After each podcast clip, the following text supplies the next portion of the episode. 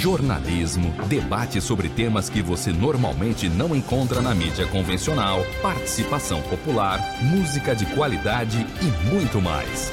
Web Rádio Censura Livre, a voz da classe trabalhadora.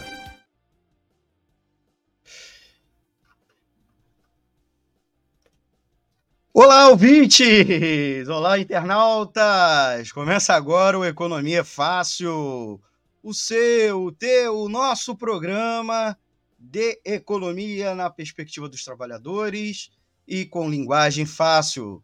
Sou Almir César Filho e esta edição estamos com Ciro Garcia em mais uma edição mensal de conjuntura política, destrinchando, decifrando a política com o nosso amigo que é professor de direito, historiador, dirigente partidário e, é claro, o nosso analista aqui, convidado para tratar tudo sobre conjuntura política, conjuntura nacional, internacional, como também regional.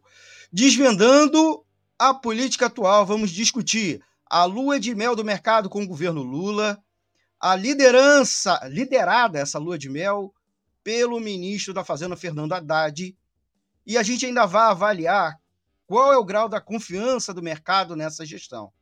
Há também rumores sobre uma possível reeleição de Lula em 2000 ou tentativa, né, lançamento da de reeleição de Lula em 2026, também em pauta.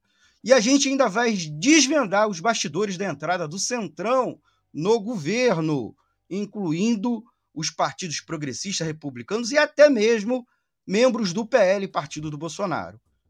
Isso no primeiro bloco, porque no segundo bloco vamos focar, Ciro e eu, na popularidade e impopularidade dos prefeitos das principais cidades do Brasil e as tendências da corrida eleitoral para 2024, que já lançou, já tem muito pré-candidato na praça. Ciro também vai analisar a percepção pública dos dos prefeitos dos diversos espectros políticos, não só da direita, da esquerda, do governo, da oposição, com destaque o prefeito Eduardo Paes. Vamos explorar sua popularidade e também as perspectivas da sua reeleição na capital fluminense, na cidade do Rio de Janeiro. Não perca essa análise política completa e esclarecedora. Vamos à nossa vinheta e já voltamos com Ciro Garcia.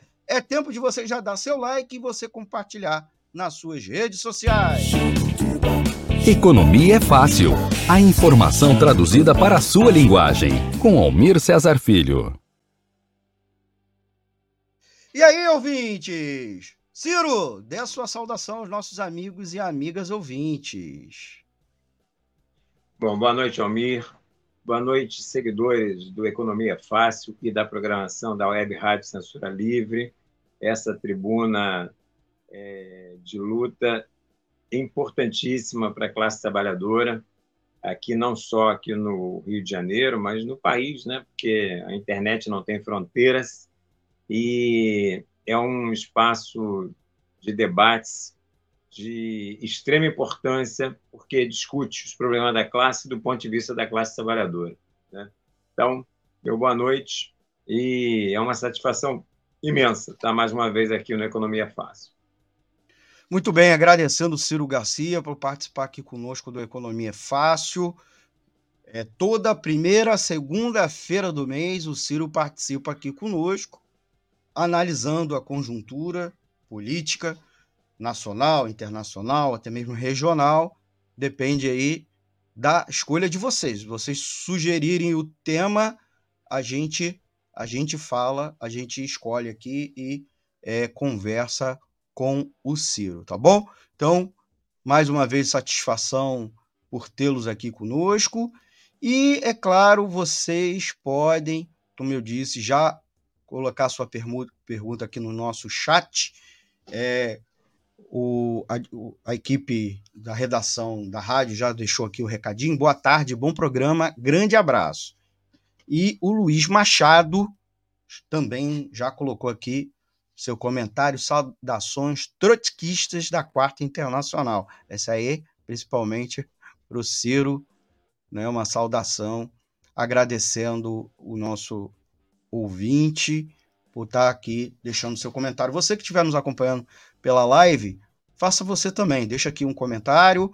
É, você que estiver eventualmente nos assistindo depois, também deixa um comentário que a gente traz aqui na próxima edição. E lembrando também a, a opção de participar pelo WhatsApp. O WhatsApp é, da Rádio Censura Livre é o 21965538908. A live é toda segunda-feira às 18 horas. Transmissão na grade, transmissão, retransmissão, reprise na grade da Rádio Censura Livre. Você pode ouvir, basta procurar lá o nosso site, o portal é, www.clwebradio.com. Lembrando também, é a nossa parceria com rádios comunitárias. Mandar um abraço para a Rádio Comunidade é, FM 104,9 Friburgo.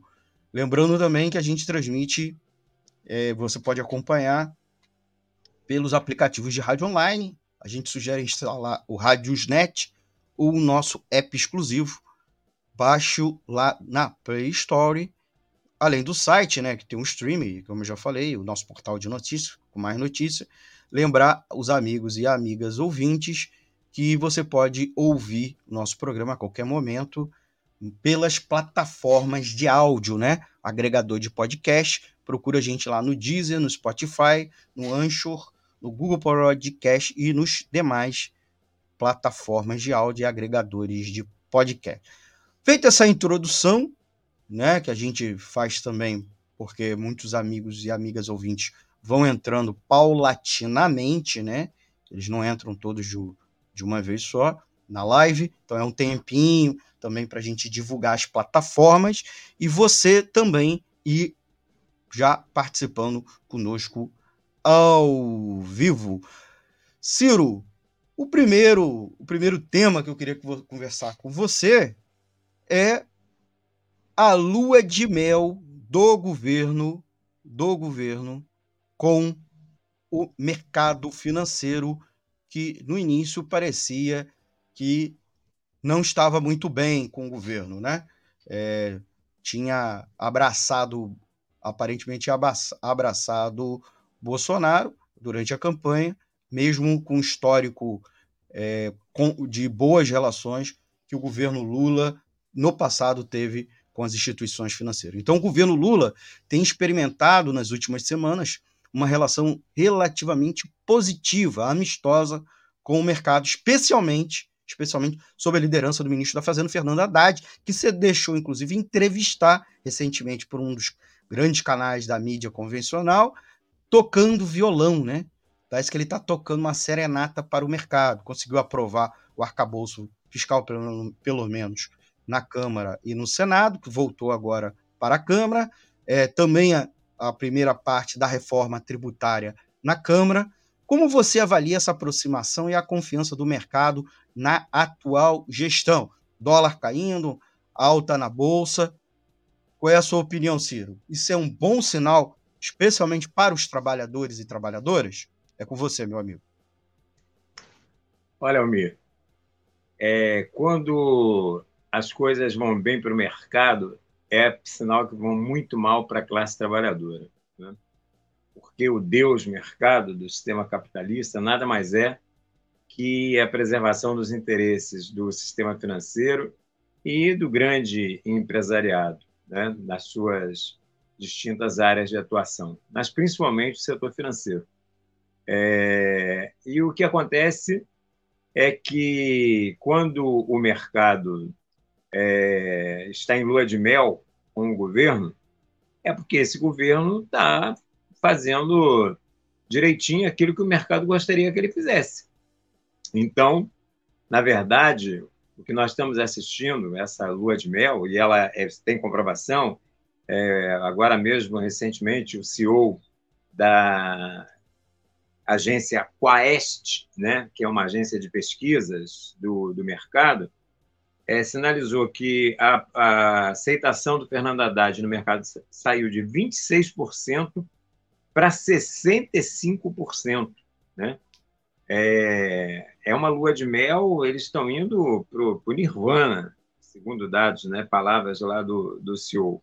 E tem a ver com essas questões já colocadas por você. Tem a ver com a aprovação do arcabouço fiscal e tem a ver com a aprovação, ainda que é, é, ainda estão em fase, né? ainda não foi a aprovação total, porque o nosso, a legislação no nosso país ela é bicameral, então aprova na Câmara, vai para o Senado, se tiver alguma modificação, volta para a Câmara, e é, essa tramitação, tanto do arcabouço quanto da reforma tributária, ainda não finalizaram, é, é, não finalizou essa tramitação, porém, né, tanto em uma quanto em outras, que eram questões fundamentais para o grande empresariado, principalmente para o sistema financeiro, é o, as linhas mestras né, que foram aprovadas é, são de total interesse do, do, grande empresariado do sistema financeiro. Isso significa o quê? Na, na questão do arcabouço fiscal, por exemplo e nada mais é do que um novo teto de gastos.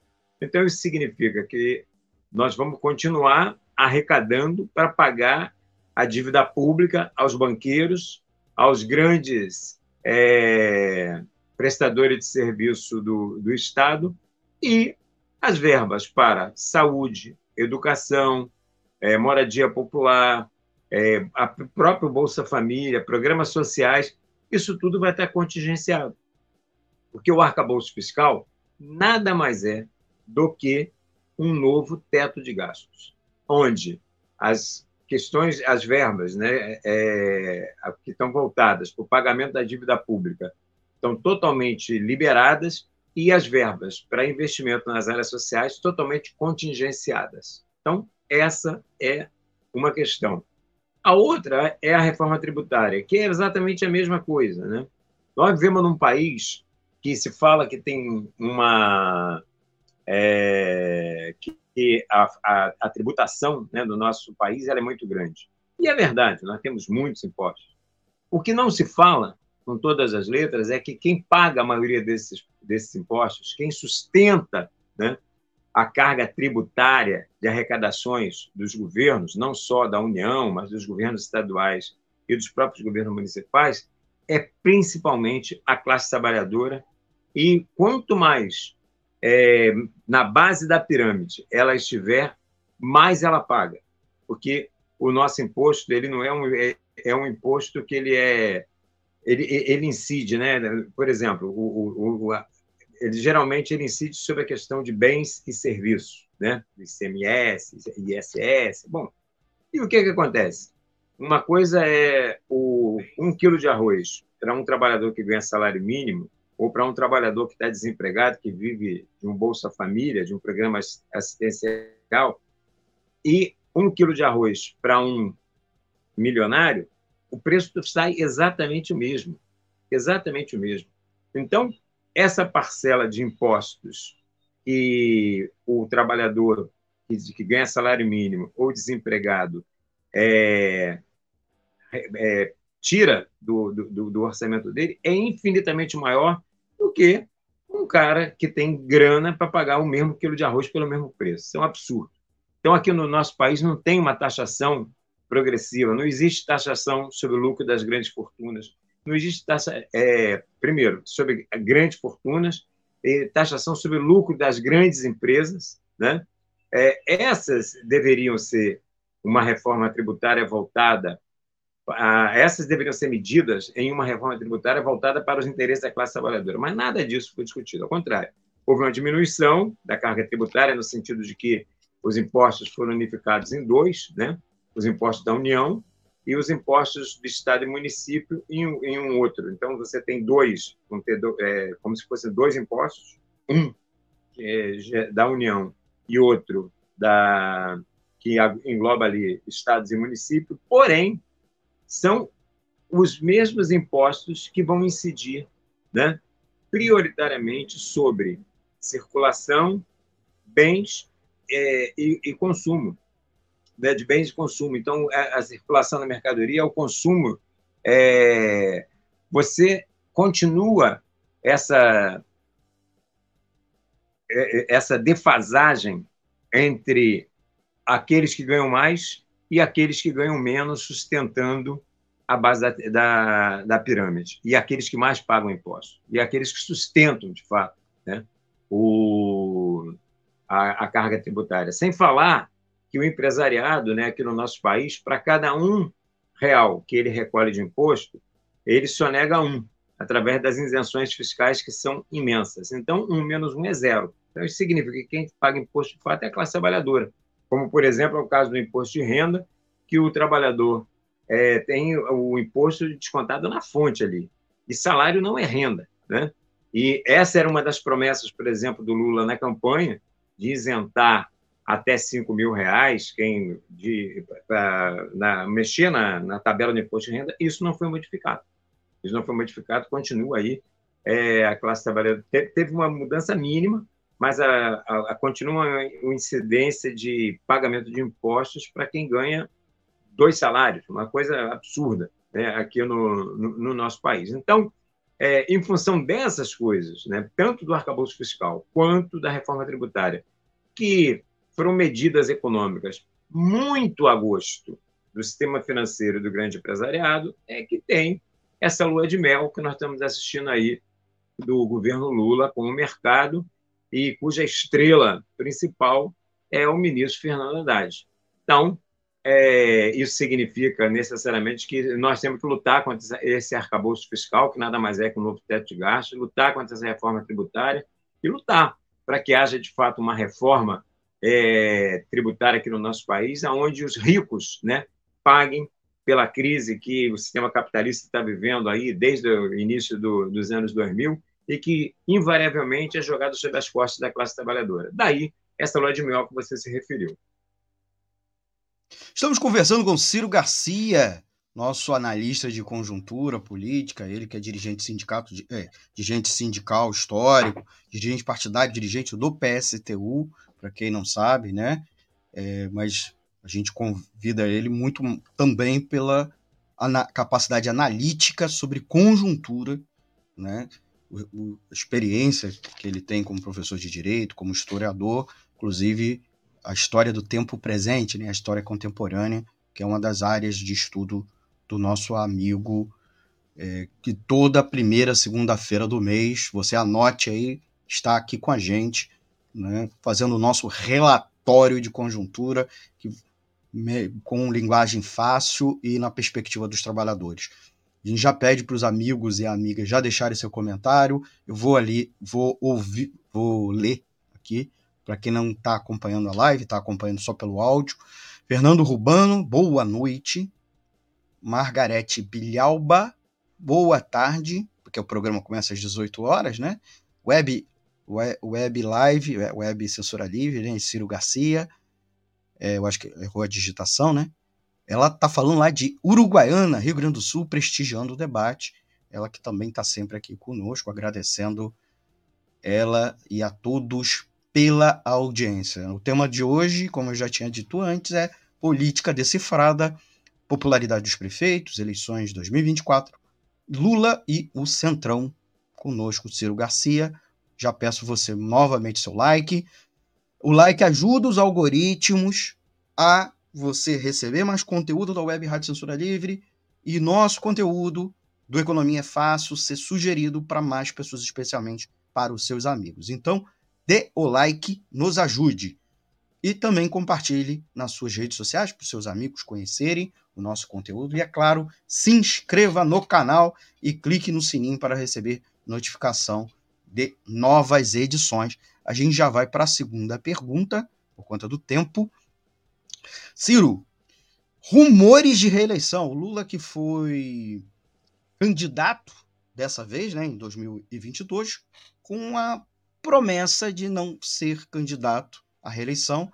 Sua candidatura era uma tentativa de construir uma grande frente para impedir a reeleição de Bolsonaro. Mas já há re, é, rumores de reeleição. Recentemente, muito tem se falado em torno dessa possibilidade dele tentar a reeleição em 2026. Queria perguntar a você quais são os principais fatores que você considera a ao analisar essa especulação. É meramente uma especulação na tentativa de tentar blindar é, eventuais outros candidatos, né? antecipar a corrida também, é, queimar talvez candidaturas que o, ou candidato que Lula eventualmente irá apoiar, ou já uma tentativa de construir a sua própria candidatura, a candidatura do Lula, para 2026. Ciro, é com você. É, primeiro quero saudar aí o Luiz, né? Saudações trotskistas, Luiz, Luiz, a Margarete, Fernando, galera que entrou aí. É, um abraço. Né? E em relação a essa questão, eu acho que o PT tem um grande problema nas mãos. E qual é esse problema? Lula é, sem dúvida alguma, a maior liderança né, forjada nas lutas, é, a maior liderança da classe trabalhadora forjada nas lutas no pós-ditadura, né? nesse período que a gente chama de Nova República, né? a partir da, da derrota da ditadura e o início né, da Nova República, que teve como seu ponto alto aí a Constituição de 1988, pacto este, né, que está sendo cada dia mais é, sendo derrubado, né, porque a, a, as emendas constitucionais que vão sendo aprovadas vão fazendo cada vez mais que aquela Constituição de 88 seja um arremedo, que a atual Constituição seja um arremedo do que foi a Constituição de 88, que foi aprovada no do pico de um processo de luta, de mobilização, né? que foi a década de 80, e que cuja maior expressão era exatamente o Lula, Luiz Inácio Lula da Silva. E de lá para cá, nós não tivemos nenhuma grande liderança, né?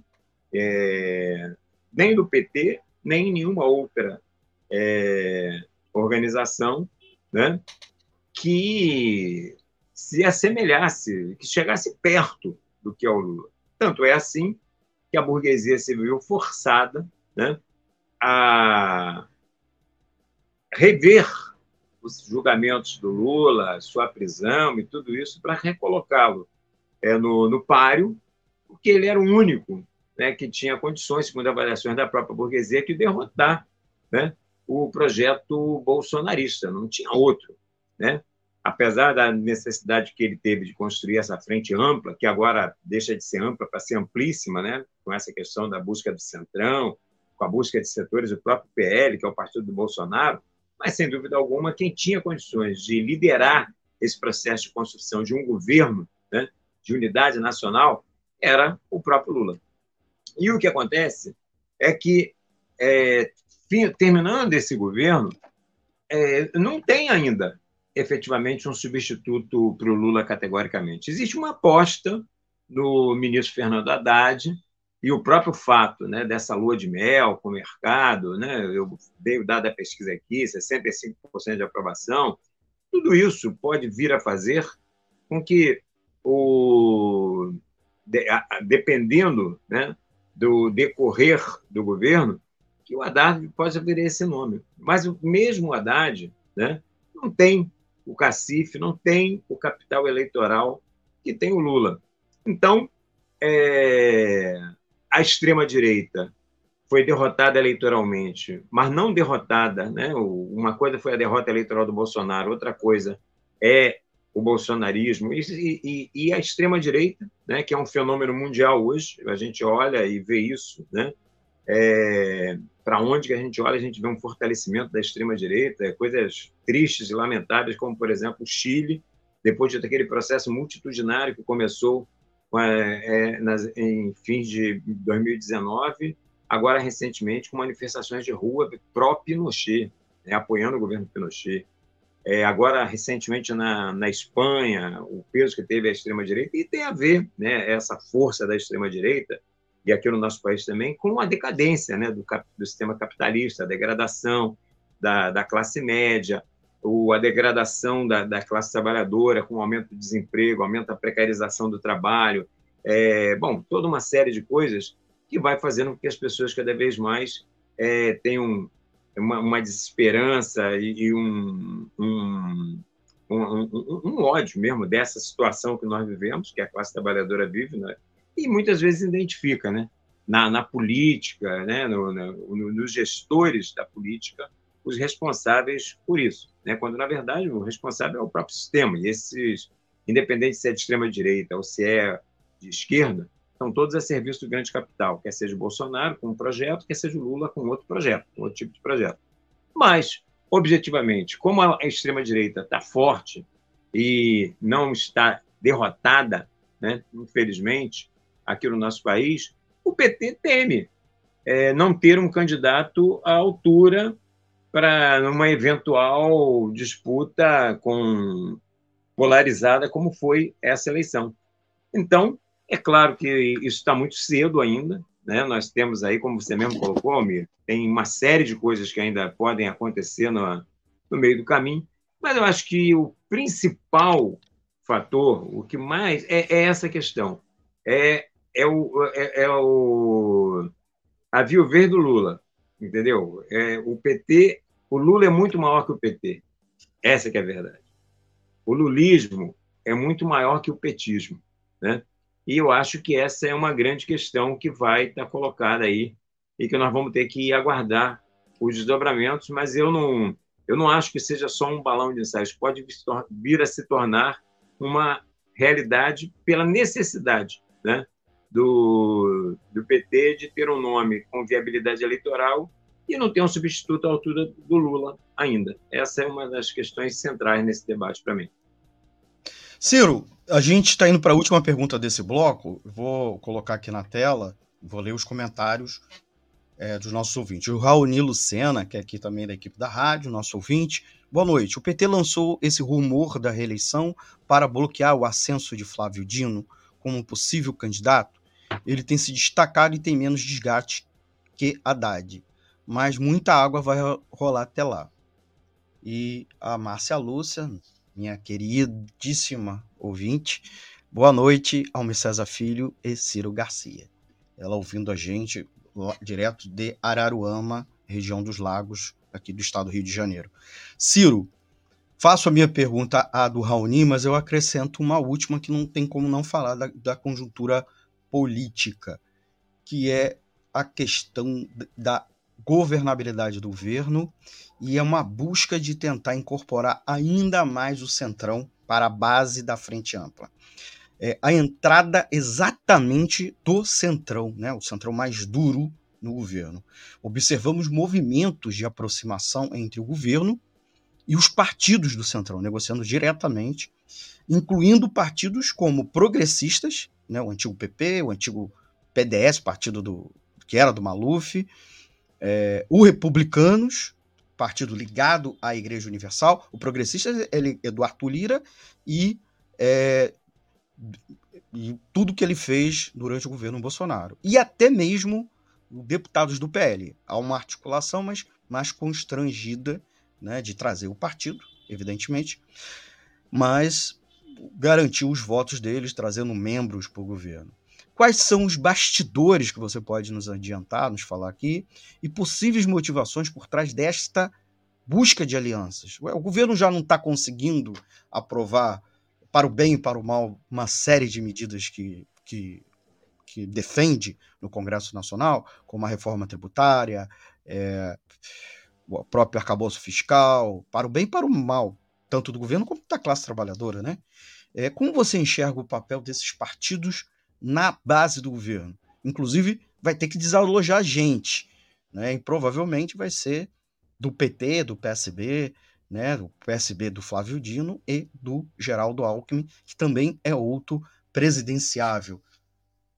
Ciro, com você.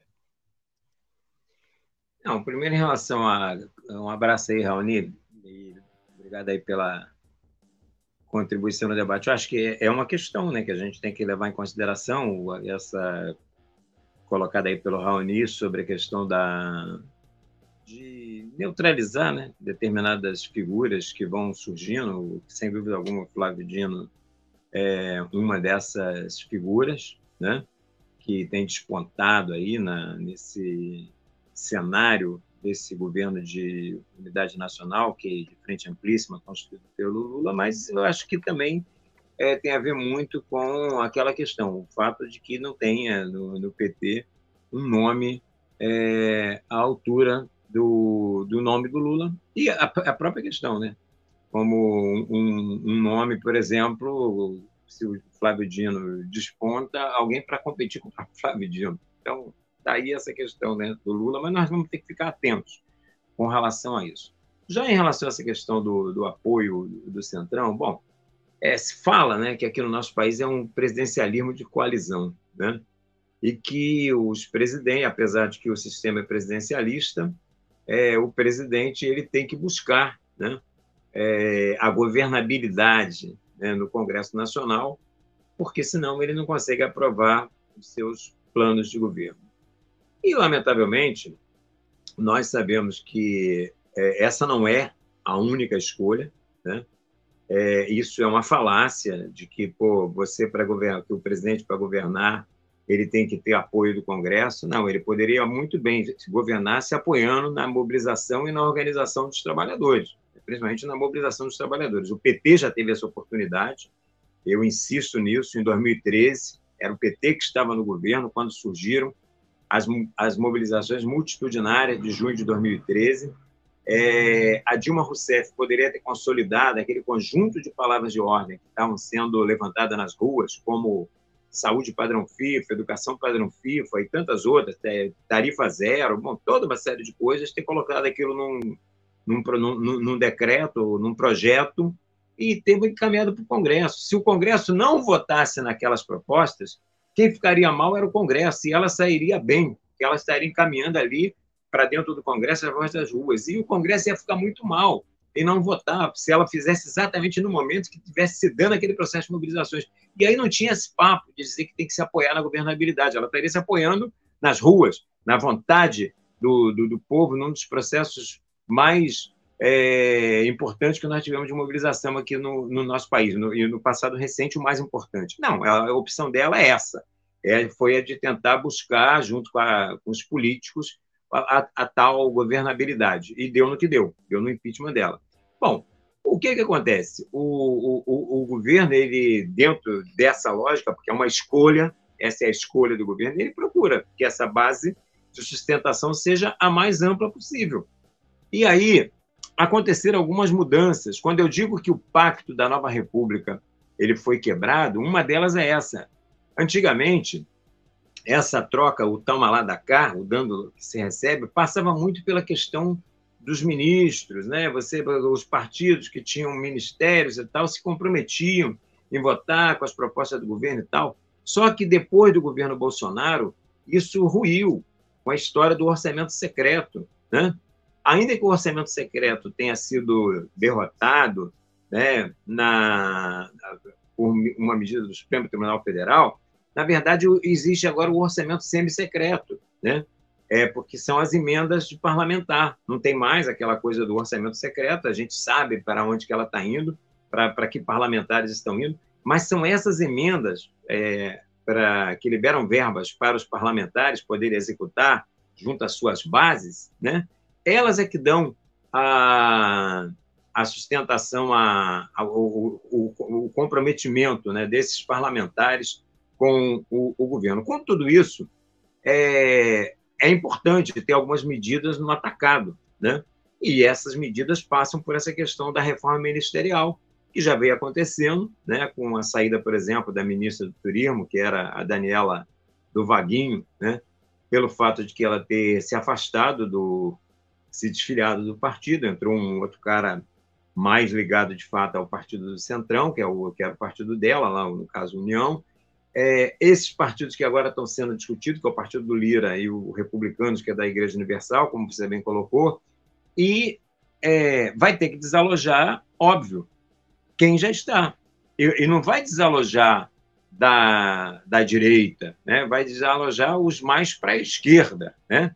É, que é o caso do. Está ameaçado o Wellington Dias, que é o ministro do Desenvolvimento Social, é, tem outros, é, já o, o, o, Centrão é guloso, né?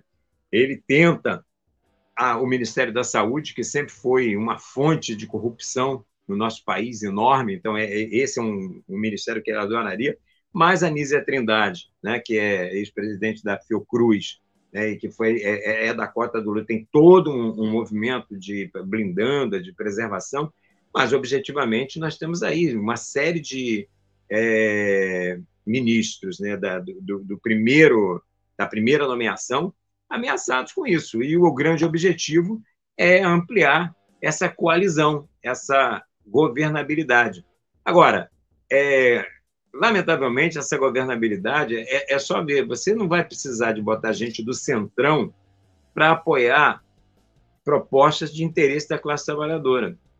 Se você está colocando, de fato, gente do centrão, é para é, é aprovar propostas a gosto do mercado, projetos neoliberais, propostas neoliberais, propostas para atender os interesses dos grandes empresários do sistema financeiro. E é para isso que se amplia a base de governabilidade, inclusive com o inclusive com esses partidos do, do Centrão. Então, é, é uma escolha, e uma escolha que diz tudo. Né? O Lula começa com uma frente ampla, e agora ele está organizando uma frente amplíssima, né? inclusive com a presença do, do Centrão. E o Centrão não entra no governo para votar propostas para os trabalhadores. O Centrão entra no governo para defender os interesses do grande empresariado. Essa é a questão. Então, quanto mais ampla é essa base, no sentido de atingir até deputados do PL, como bem você colocou, Almir, na, na pergunta, significa que mais distante estão as possibilidades de que a gente venha a ter propostas aprovadas nesse Congresso que sejam de fato de interesse da classe trabalhadora, tais como, por exemplo, a revogação da reforma trabalhista, revogação da reforma previdenciária, revogação do novo ensino médio e da BNCC, ou seja, uma luta de fato pela questão do, do marco temporal, né, que o governo lavou as mãos e acabou dando, é, deixando é, um, um, margens a um retrocesso nessa discussão, que ainda não foi aprovada devidamente pelo, pelo Supremo Tribunal Federal, ainda não, não se levou a cabo essa votação mas que está em discussão lá no Congresso. E no Congresso o governo lavou as mãos. Então, lamentavelmente, é isso que acontece. E é, um, é ampliar uma base de sustentação, ampliar a governabilidade para poder implementar um projeto ao gosto do mercado, para a lua de mel com o mercado ficar ainda mais, é, é, digamos assim, mais lua de mel, né? Uma lua de mel com, com mais. É... Com mais mel. Mais melzinho mais na mel. boquinha. Mais mo... na boquinha. Isso, uma lua de mel mais melada, mais melosa, mais qualquer coisa que nós Pra queiramos. gente não, né? Para eles, né? Para eles, não para a classe trabalhadora, de jeito nenhum. Essa é a questão. Uma lua de mel com o mercado. E quando a lua de mel com o mercado, é lua de fel para a classe trabalhadora. Muito bom. Adorei essa, hein, Ciro? Ó, pro nosso corte aí, lua de fel. Ó, Ciro, e amigos e amigas ouvintes, a gente vai ao intervalo rapidinho, dois minutinhos, a gente já volta. Você É o tempo de você já no chat deixar perguntas para o próximo bloco. Próximo bloco nós vamos falar sobre a corrida eleitoral para as prefeituras em todo o Brasil, eleições de 2024. Já começou, né? A corrida eleitoral, pesquisa de popularidade dos prefeitos e especificamente um pré-balanço da gestão do Eduardo Paz na prefeitura da cidade do Rio de Janeiro. É rapidinho, a gente já volta e é tempo também de você de vocês compartilharem nas suas redes sociais. Já voltamos com mais Economia é Fácil, conversando sobre conjuntura política com Ciro Garcia. Vamos ao nosso intervalo. Jornalismo, debate sobre temas que você normalmente não encontra na mídia convencional, participação popular, música de qualidade e muito mais. Web Rádio Censura Livre. Jornalismo, debate sobre temas que você normalmente não encontra na mídia convencional, participação popular, música de qualidade e muito mais. Web Rádio Censura Livre. A voz da classe trabalhadora. Para manter o projeto da Web Rádio Censura Livre de uma mídia alternativa, buscamos apoio financeiro mensal ou doações regulares dos ouvintes, de amigos e parceiros, já que não recebemos recursos de grandes empresas, políticos ou partidos.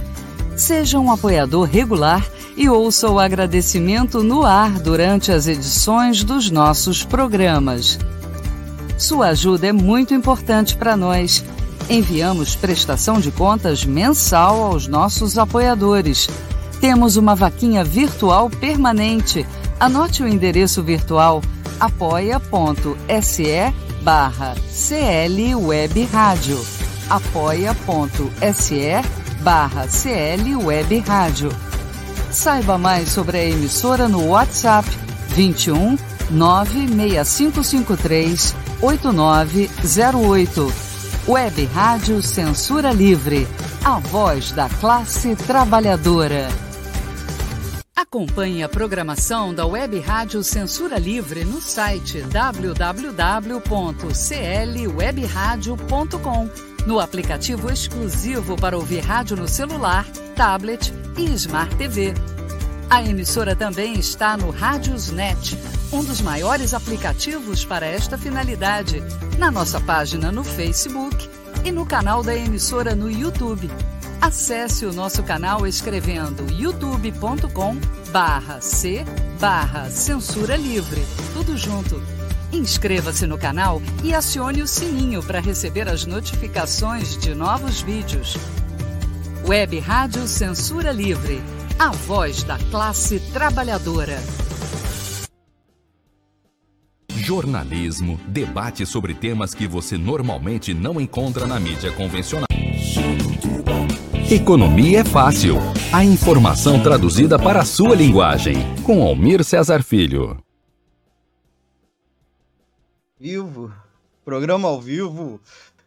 É muito bom falar com vocês e comigo hoje. Ciro Garcia, sou Almir Cesar Filho, Economia é Fácil, edição gravada no dia 7 de agosto de 2023, conjuntura política.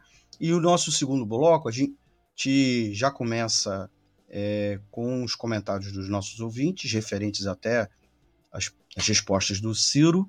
É, o Antônio Figueiredo, nosso mestre do rádio jornalismo, que está nos bastidores lá no estúdio presencial da rádio. Olá, Almir, Ciro e ouvintes e internautas. Boa noite, bom programa, grande abraço. A Margarete Bilhalba. A governabilidade é um discurso defendido por Lula há mais de duas décadas. Onde chegará politicamente com tal governabilidade? Próximo comentário do Marco Aurélio Balsa. Boa noite, camaradas. Nenhuma confiança no governo burguês de Lula e Alckmin. Ele completou. Abraço e saudações trotskistas a todos. Good vibes. É... Ciro, aí, comentário do Raoni Lucena. Você diz que colocar ministros do Centrão é para atender o capital, mas os ministros do reformismo, petistas, pessoalistas ou quadros técnicos, entre aspas, como a Anísia da Saúde também não os atendem.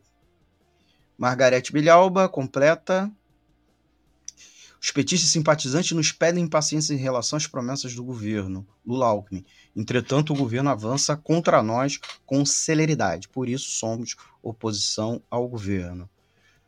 Aí, Raoni completou. Isso não daria a entender que nossa tarefa seria disputar esse governo mais para a esquerda, como defendem o PSOL? Uh, ó, último, porque por conta do tempo, depois a gente volta aos comentários. Marco Aurélio Balsa. Qual a relação de Eduardo Paes com o presidente da Câmara Municipal do Rio, Carlos Caiado, e os atuais escândalos de corrupção no orçamento da Câmara? Então, nesse bloco agora, Ciro, a gente vai tratar das, pes das pesquisas de opinião é, de opinião sobre os prefeitos, saiu uma série aí de, em julho e agora no comecinho de agosto.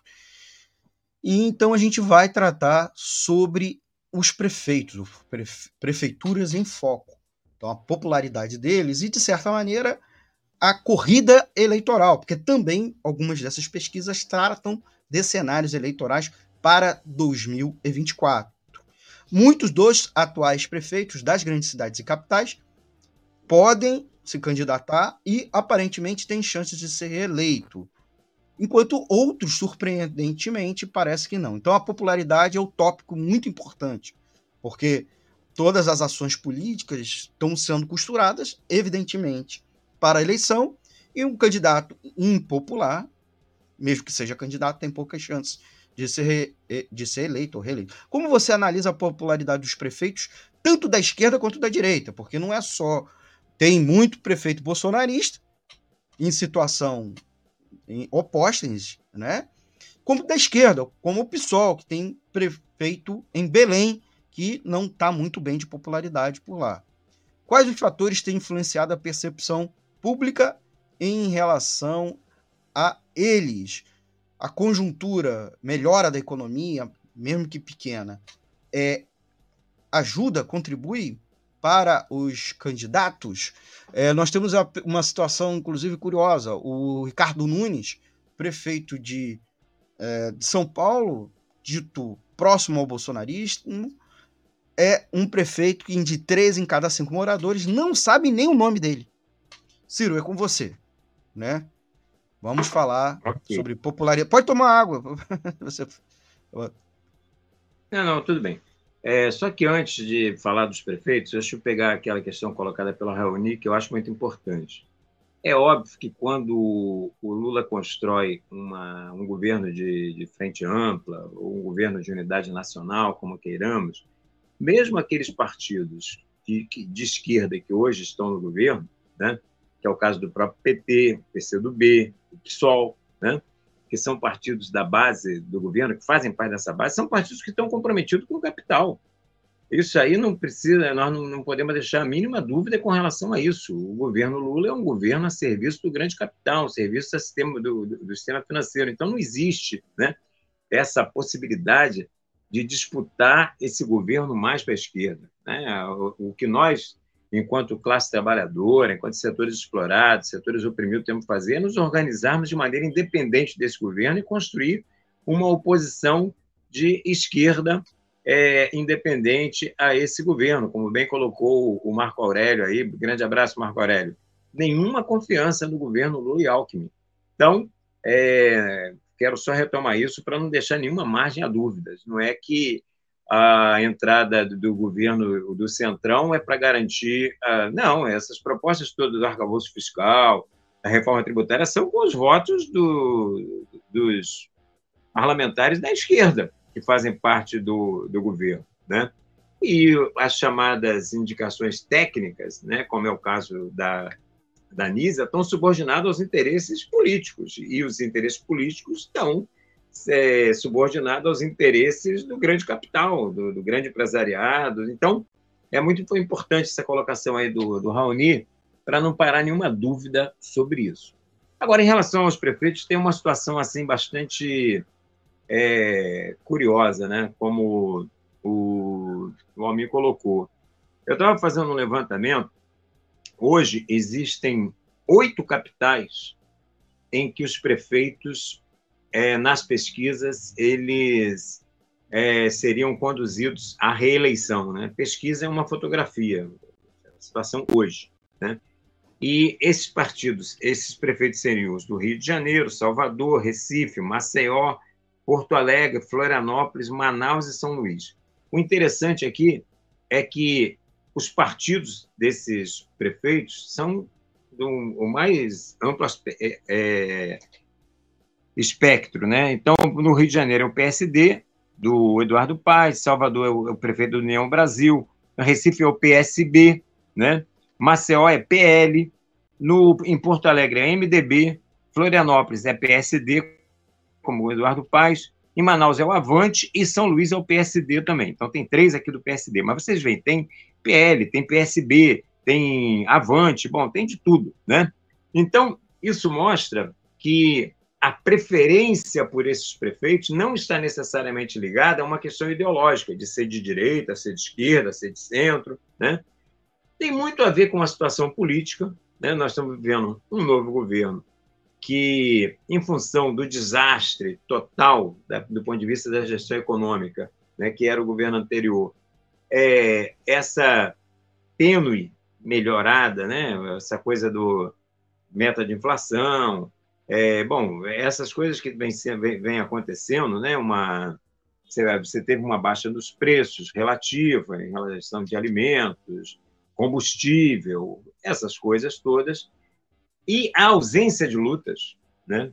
É uma conjuntura onde você tem uma ausência de lutas, porque nós tivemos dois setores que durante esses primeiros seis, é, esses seis meses de governo Lula, já tendo para sete, se mobilizaram, né? que foi a, a educação, é, que se mobilizou em vários estados pela questão do piso nacional do magistério, inclusive aqui no Rio de Janeiro, tivemos uma greve belíssima, ainda que lamentavelmente, do ponto de vista econômico, ela não tenha sido vitoriosa, mas foi uma greve muito forte, e várias, vários municípios é, lutando aí pela questão né, da salarial e tendo como pano de fundo a luta também contra o novo ensino médio, a BNCC e tal, e as lutas que aconteceram também a nível nacional, inclusive aqui no Rio também, do, pela implementação do piso da enfermagem.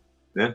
Mas fora esses dois setores, né, educação e o setor da enfermagem, né, que é ligado à área da, da, da saúde, a gente não tem tido uma conjuntura com muitas lutas. Então, essa certa estabilidade, que na verdade é, uma, é um equilíbrio instável, né? é uma estabilidade que pode se destabilizar a, a qualquer momento, ela vai fazendo com que aqueles gestores que têm a máquina né, do, da, da prefeitura na mão, é, porque eles têm uma máquina na mão, vão fazendo pequenas medidas que vão, é, de alguma forma, é, consolidando a imagem desses prefeitos à frente, é, principalmente em relação a, ao eleitorado de uma maneira mais ampla. Mas é, é, interessante, né? E o próprio amigo fez essa pergunta que, por exemplo, dos oito que eu coloquei, não estava aí, por exemplo, o Edmilson Rodrigues, que é o prefeito de Belém, que é ligado ao PSOL. Muito pelo contrário, Edmilson lá está, pelas pesquisas, empatado nesse momento com o candidato da extrema-direita, que é o tal do.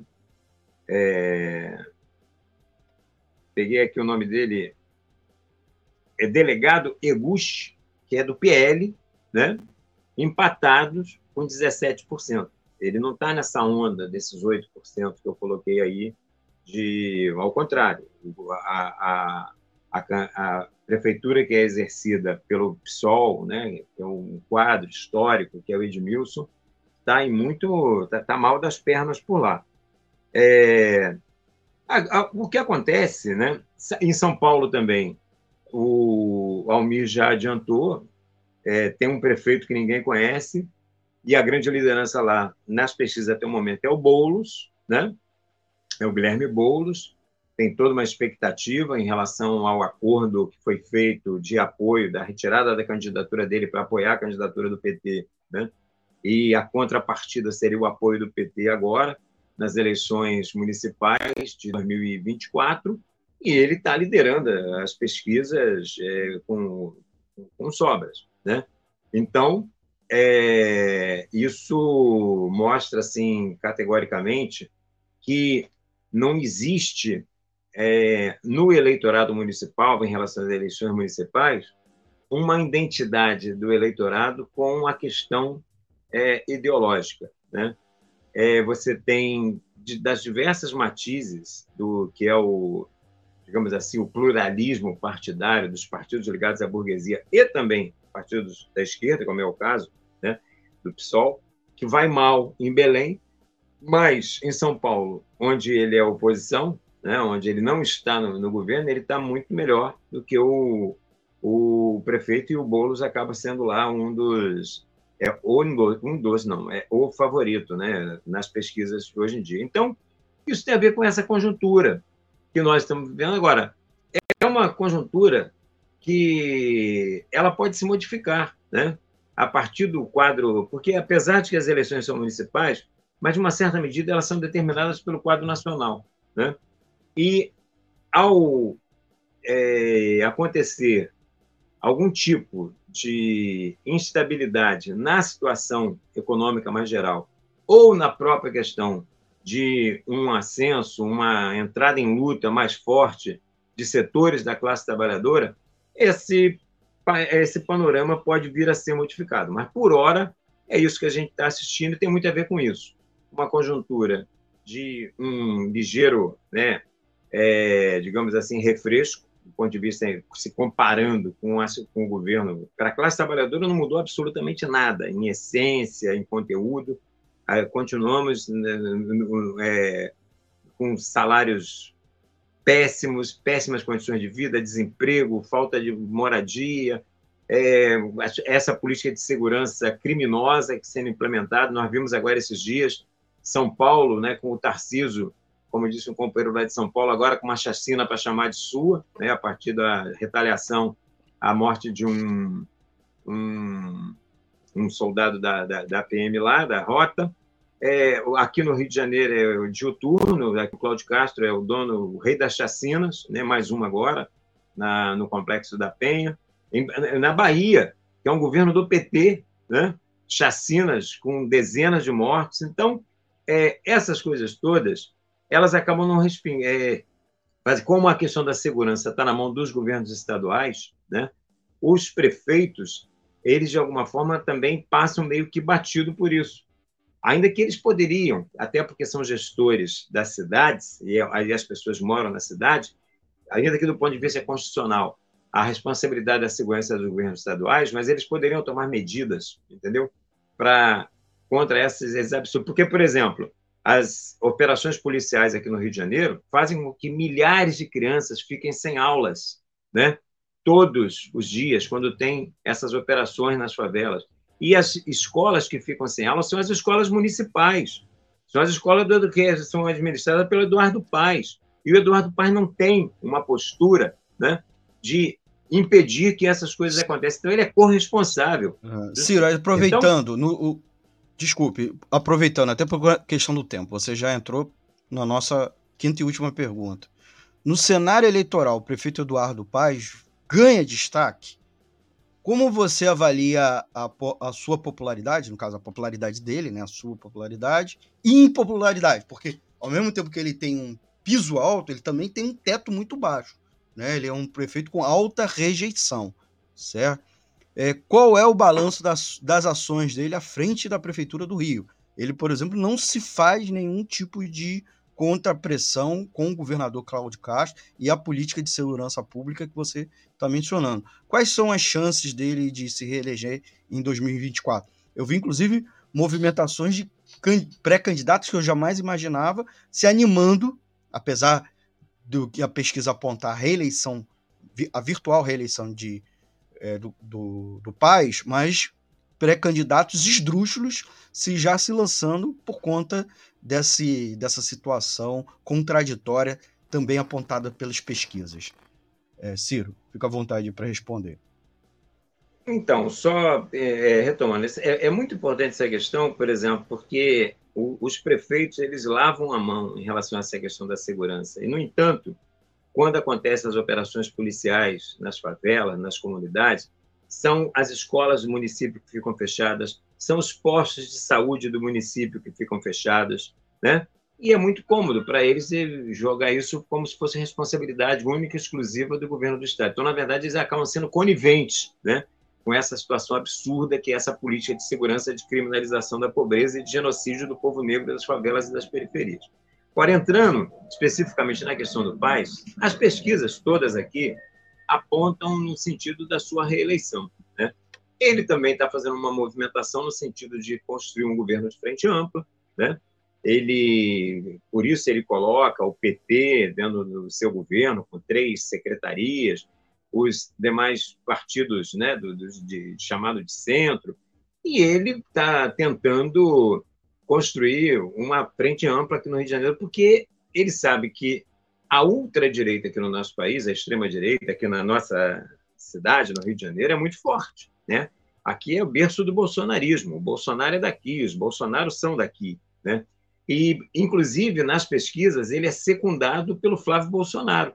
Né? Nas pesquisas, quem vem em segundo lugar é o candidato da extrema-direita, que é o Flávio Bolsonaro. É claro que aí também tem confusões no, no lado da extrema-direita, porque o, se veicular informações que o Bolsonaro teria vetado a candidatura do Flávio Bolsonaro à prefeitura, com receio de uma nova derrota né, da, da família, mas aqui tem figuras é, de peso do, da extrema-direita, como é o caso do Braga Neto, né, é o caso do Pazuello, né, tem... É, o Tony de Paula, o, Tony de Paula, o próprio Cláudio Castro também é, pensa em lançar um candidato que é o doutor Luizinho, ligado ah, mais a ele, uhum. né, para tentar furar esse esquema aí do. É, tentar neutralizar esse peso do, do, do Eduardo Paes. Ou seja, é uma conjuntura complexa, mas tem o, existe o PSOL que já se pronunciou, né, é, no sentido de lançar candidatura. e tem uma disputa entre o Tarciso e a Renata, né, que são os dois pré-candidatos do PSOL, essa coisa do PSOL, se colocar aqui, é da base do governo da Frente Ampla, mas aqui, né, se colocar enquanto uma alternativa de esquerda pro, ao Eduardo Paes, acaba também movimentando o próprio PT, porque tem setores do PT que gostariam de sair da Frente Ampla com o Paes e formar uma frente esquerda com o PSOL. Então, é um cenário que ele ainda está se construindo, mas ele tem várias vertentes. Né? O próprio Eduardo Paes tem dificuldades na questão da formação da sua frente ampla, porque, por exemplo, ele gostaria de ter um vice-presidente mais ligado a ele, porque ele tem pretensões de ser candidato a governador em 2026. E ele queria ter alguém de sua extrema confiança, e não, por exemplo, ceder para um parlamentar do PT, que é a pretensão do PT, por exemplo, ter a, a, a vice-prefeitura numa frente ampla, ou de outros partidos que, que venham a compor essa frente ampla. Então, nós ainda estamos numa fase assim de muitos cenários em aberto, muitas hipóteses. Agora, cenários, todos eles, até o momento, que colocam Eduardo Paes como o, digamos assim, o, o candidato prioritário né, nas pesquisas. Isso tem muito a ver também, Almir, só para ir fechando aí, porque eu sei que do horário, com o fato de que, da mesma forma como o Lula é, capitaliza essa coisa do pós-bolsonarismo, né, a, a, tragédia que foram os quatro anos de Bolsonaro em uma série de aspectos, é o caso do Paz aqui em relação ao, ao Crivella. O Crivella é, foi tão trágica a, a gestão do Crivella na cidade do Rio de Janeiro que o Eduardo Paz parece que é um salvador, né? quando, na verdade, o Eduardo Paz está aí é, defendendo da mesma forma que o Crivella, uma cidade para os ricos e poderosos, uma cidade em que os, os grandes problemas da classe trabalhadora continuam, ausência de creche, ausência de uma escola pública de qualidade, de saúde, uma saúde pública de qualidade, continua as negociatas com as OS na saúde, corrupção, é bom, toda uma série de coisas que não dá para desenvolver agora por causa do, da a gente já está chegando aí, mas o o quadro é esse. Eu só queria aproveitar a, a, a live para anunciar uma coisa. O PSOL já anunciou sua pré-candidatura e também quero falar para os nossos seguidores aqui da Web Rádio Censura Livre, Economia Fácil, que nós, do PSU, vamos lançar é, candidatura própria nesse processo eleitoral aqui no, no, Rio de Janeiro. Estamos discutindo também a possibilidade de algumas cidades da, da Baixada Fluminense. Exclusivo, hein? Exclusividade Isso. aqui na rádio, no nosso programa, hein, Ciro? Isso. Você furo, já está anunciando aqui ah, furo, furo, furo. Breaking news. Porque, porque nós temos que apresentar uma alternativa de independência política da, da classe trabalhadora, né? E nós sabemos que hoje, por exemplo, isso no Sol é base do governo Lula, está longe de ser uma alternativa de independência política e de classe para os trabalhadores, e por isso é muito importante. É, mas é um debate que nós ainda estamos fazendo, que eu estou aqui colocando que pretendemos, mas ainda é um debate que está é, em gerúndio, né, no nosso interior. O participe a gente já tem, nós vamos sim. Agora, estamos na, na discussão da, das candidaturas e tal, mas ainda temos tempo aí para anunciar isso. Furo de reportagem aqui, o Ciro já nos adiantou.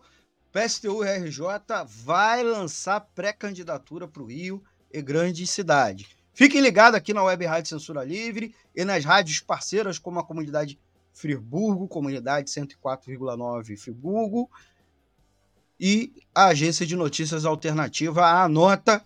Então, furo de reportagem trazido aqui em primeira mão, aqui no Economia Fácil, pelo Ciro Garcia. Então a gente vai encerrar o programa, infelizmente, agradecer o Ciro, é, pedir aí desculpas porque o nosso tempo acabou, né? Tem minha luz aqui de repente. Hoje ela tá implicando aqui comigo. A Vânia aqui deixando um recado. Puxa, me atrasei em virtude do trabalho. O Gabs. Breaking news, hahaha. Ó, ó. Antônio Figueiredo, você será candidato, Ciro? E olha, fica aí a pergunta no ar. Ele vai responder na próxima edição ou a qualquer momento. Hoje não, hoje não, hein? O PSTU vai discutir internamente, não é isso? Você acabou de falar, mas já fica aí na, no ar a pergunta. Teremos Fala, candidato. É isso. Teremos candidato. E, e o... É, só para fechar, né, Almir, é, é aquela questão. É... nós uh, temos tempo ainda para fazer essa discussão, para lançar a questão do, dos nomes, mas o importante é deixar claro que é, vai ter uma alternativa de independência de classe no, no, processo eleitoral aqui do Rio de Janeiro e estamos vendo se a gente vai lançar também em algumas cidades da, da Baixada Fluminense, né, da, do entorno, com certeza, Niterói, São Gonçalo, onde que a gente tem nosso partido, nós vamos lançar alternativas aí.